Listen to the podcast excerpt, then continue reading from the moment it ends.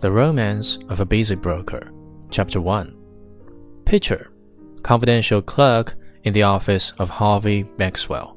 Broker, allowed to look of mild interest and surprise to visit his usually expressionless countenance when his employer briskly entered at half past nine in company with his young lady stenographer.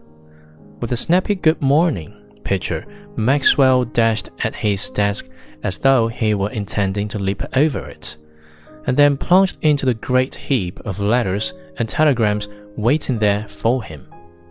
The young lady had been Maxwell's stenographer for a year.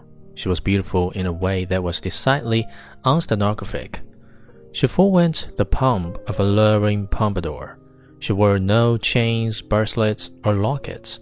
She had not the air of being about to accept an invitation to luncheon. Her dress was grey and plain, but it fitted her figure with fidelity and discretion.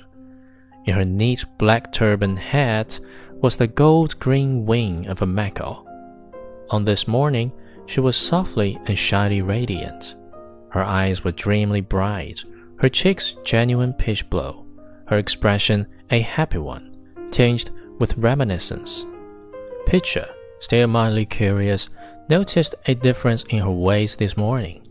Instead of going straight into the adjoining room where her desk was, she lingered, slightly irresolute, in the outer office. Once she moved over by Maxwell's desk, near enough for him to be aware of her presence. The machine sitting at the desk was no longer a man, it was a busy New York broker, moved by buzzing wheels and uncoiling springs.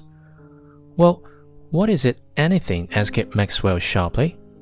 His open mail lay like a bank of stage snow on his crowded desk.